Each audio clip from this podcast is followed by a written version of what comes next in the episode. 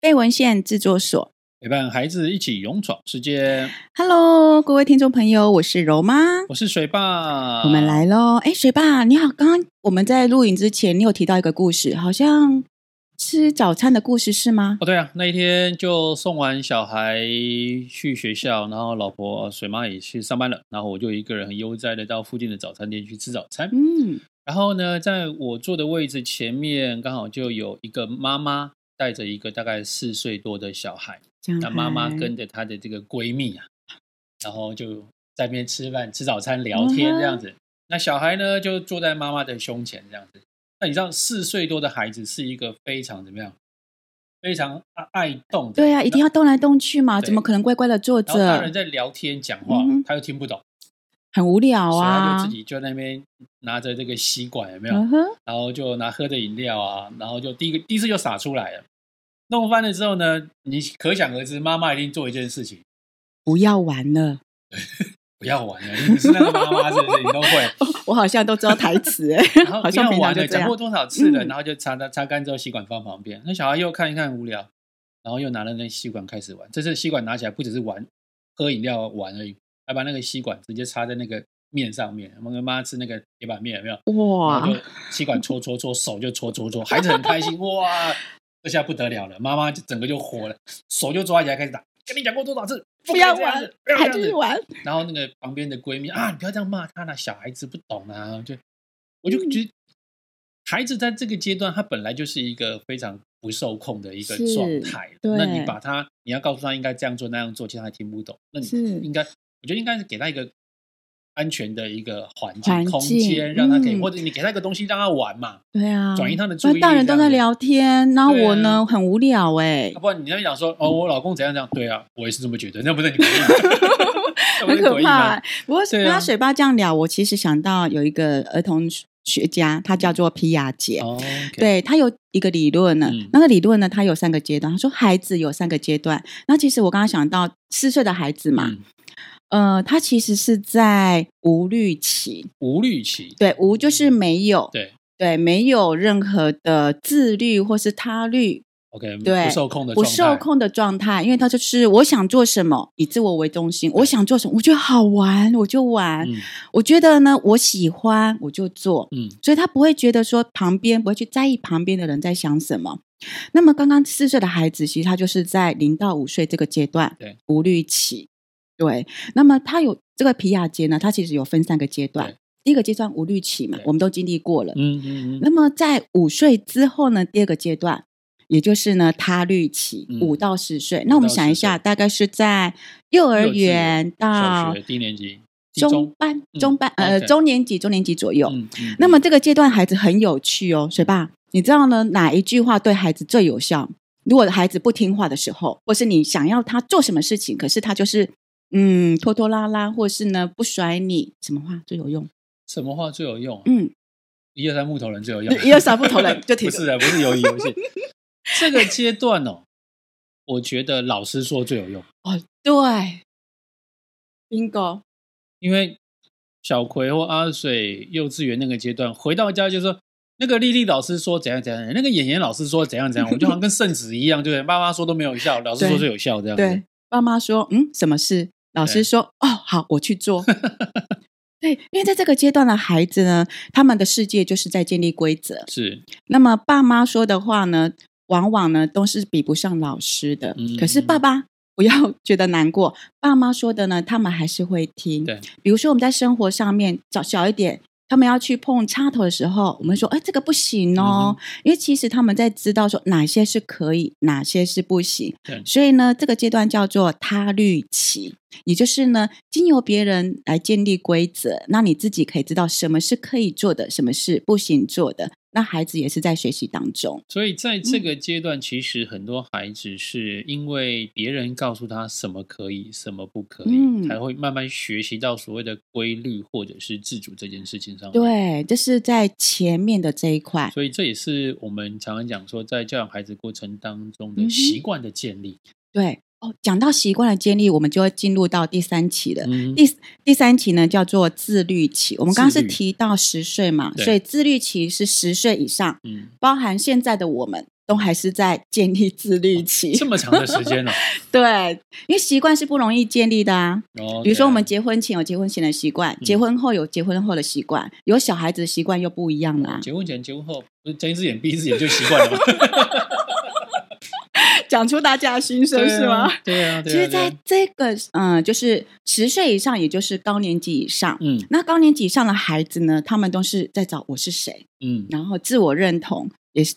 那而且这一段的爸妈呢，我们会有一个嗯比较焦灼的，就是什么时候该放手，什么时候该提醒他。多说一句，他觉得烦，会觉得啊，你又在碎念了，又来了，对，差点要拿出木鱼，口口口是 对，所以这个时候呢，怎么样来建立孩子，或是协助孩子呢，让他们有自己的想法，对，可是又可以呢，照着自己的呃顺序，或是规则，或是既往学习到的规则，让他们去调整成自己的节奏，对。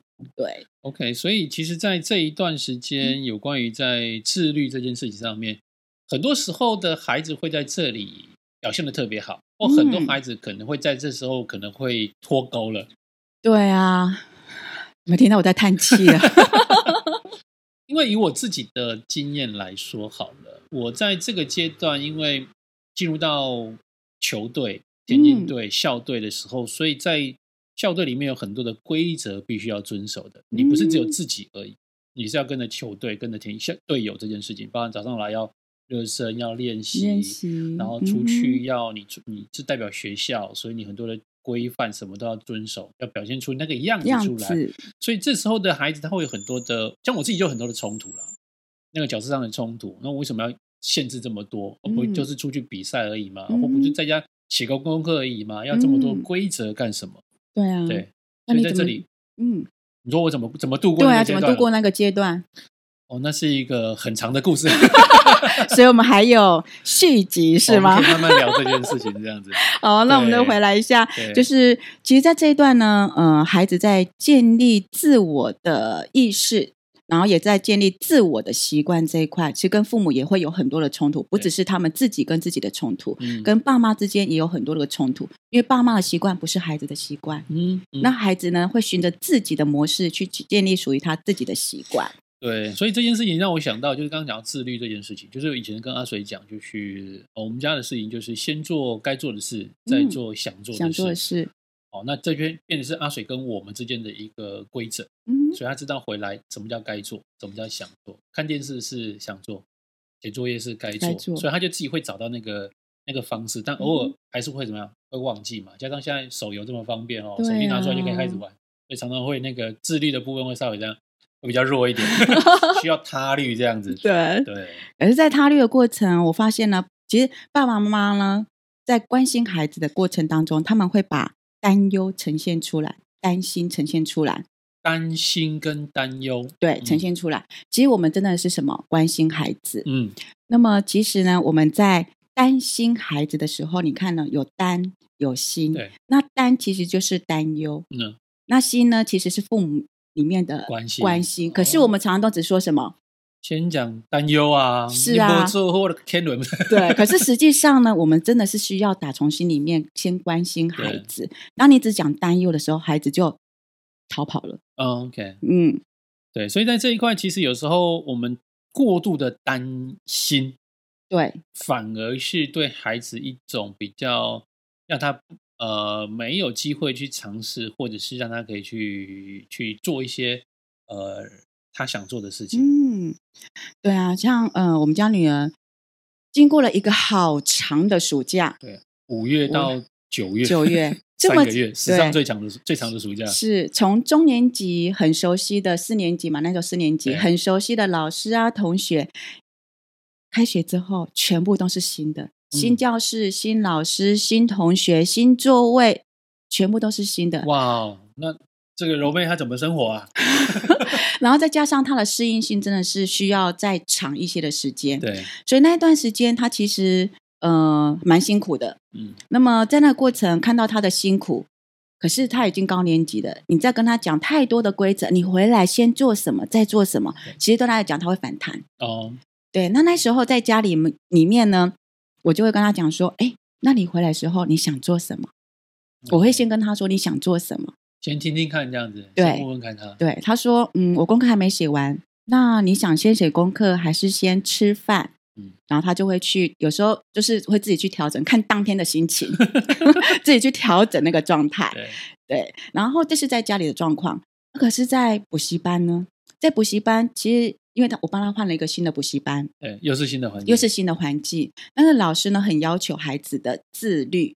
嗯，对，什么事情都是要自己来。对，你功课不会的，自己找自修，自己找词典，自己做什么？真的。三次，你觉得哦，我真的找不到了，才能问哦，是哦，对，哇，这样子对孩子来讲很挑战嘞，压力很大，尤其是他以前就是呃在旧的那一边的时候，没有经过这样子，嗯、对，然后所以他就，老师这个词怎么造啊？对，自己查，因为孩子习惯问啊，问了就有答案嘛，对。然后，对他来讲压力也是很大，所以有跟老师聊过之后，哎，老师也调整了自己的脚步。对，那么我们也知道，可是那个过程呢，真的是要给孩子时间。嗯，对，慢慢的呢，他突然有一天说：“妈妈打电话给我，妈妈，我今天呢要复习国语，那么你大概再晚个三十分钟之后再来接我。”哦，他会跟妈妈讲说，叫你晚一点来接。对，晚一点。以前都是说妈妈，你早一点来接我。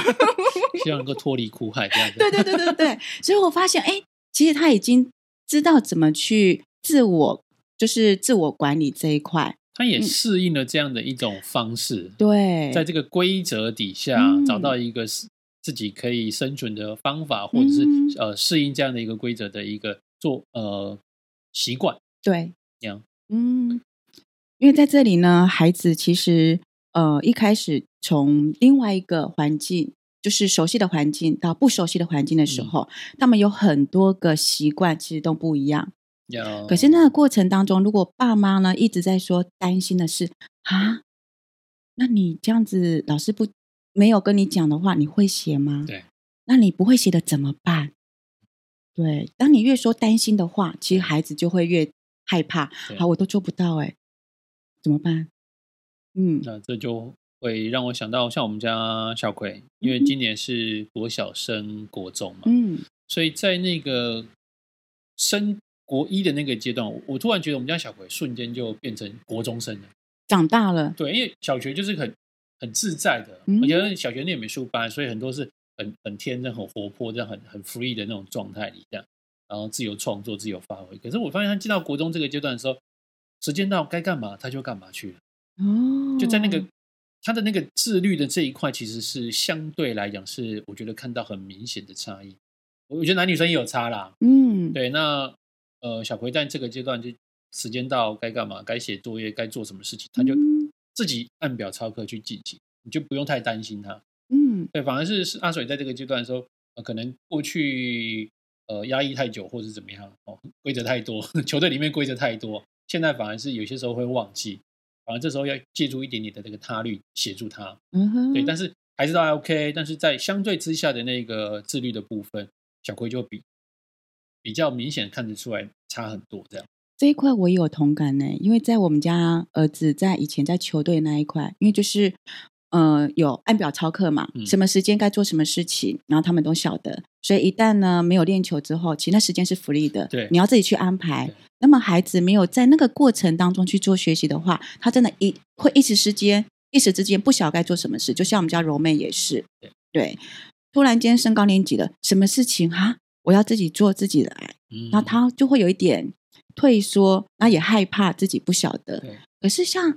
阿奎的话，我反而觉得说，会不会是在他嗯自由创作的那一块，他是因为是要自由创作，其实过程当中他也是在寻找自己的规则，他也在建立自己的规则。有可能呢，因为因为在那个美术创作的过程当中，很多时候是想干嘛，他得要自己去找到答案，自己去想怎么去完成它这样，嗯，所以我可能在这个过程当中，呃，他。有这样的一个一个学习了，那我觉得另外一个是，我们也放心的让他自己去做一些尝试。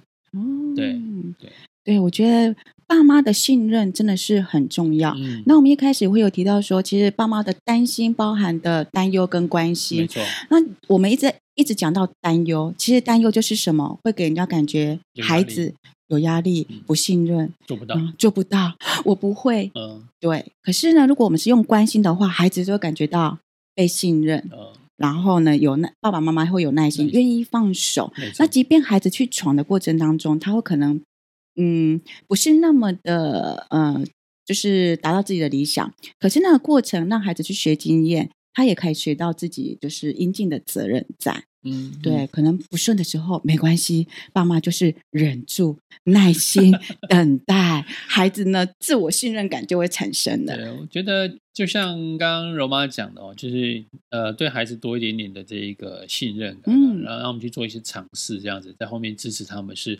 是很重要的一个环节。对，因为信任孩子呢，孩子真的也就会信任自己，嗯、而且他们会有自己长大的节奏。是的，呃、嗯。孩子通常在我们没有想到的情况底下，自然而然长大，就长大了，就呃眼睛闭上，然后张开说哈，怎么就吹气球一样长大了，是吗？对啊，所以在这里呢，也跟爸爸妈妈分享呢，我们呢先把关心放在前面，嗯、那孩子呢也就会试着来信任自己，会有自己的呃长长大的节奏。那么，我们世界上没有最完美的教养，只有一起陪伴孩子勇闯世界。如果喜欢我们的内容，记得订阅分享，让我们更有支持的力量来跟大家一起分享哦。今天就分享到这边喽，拜拜，拜拜。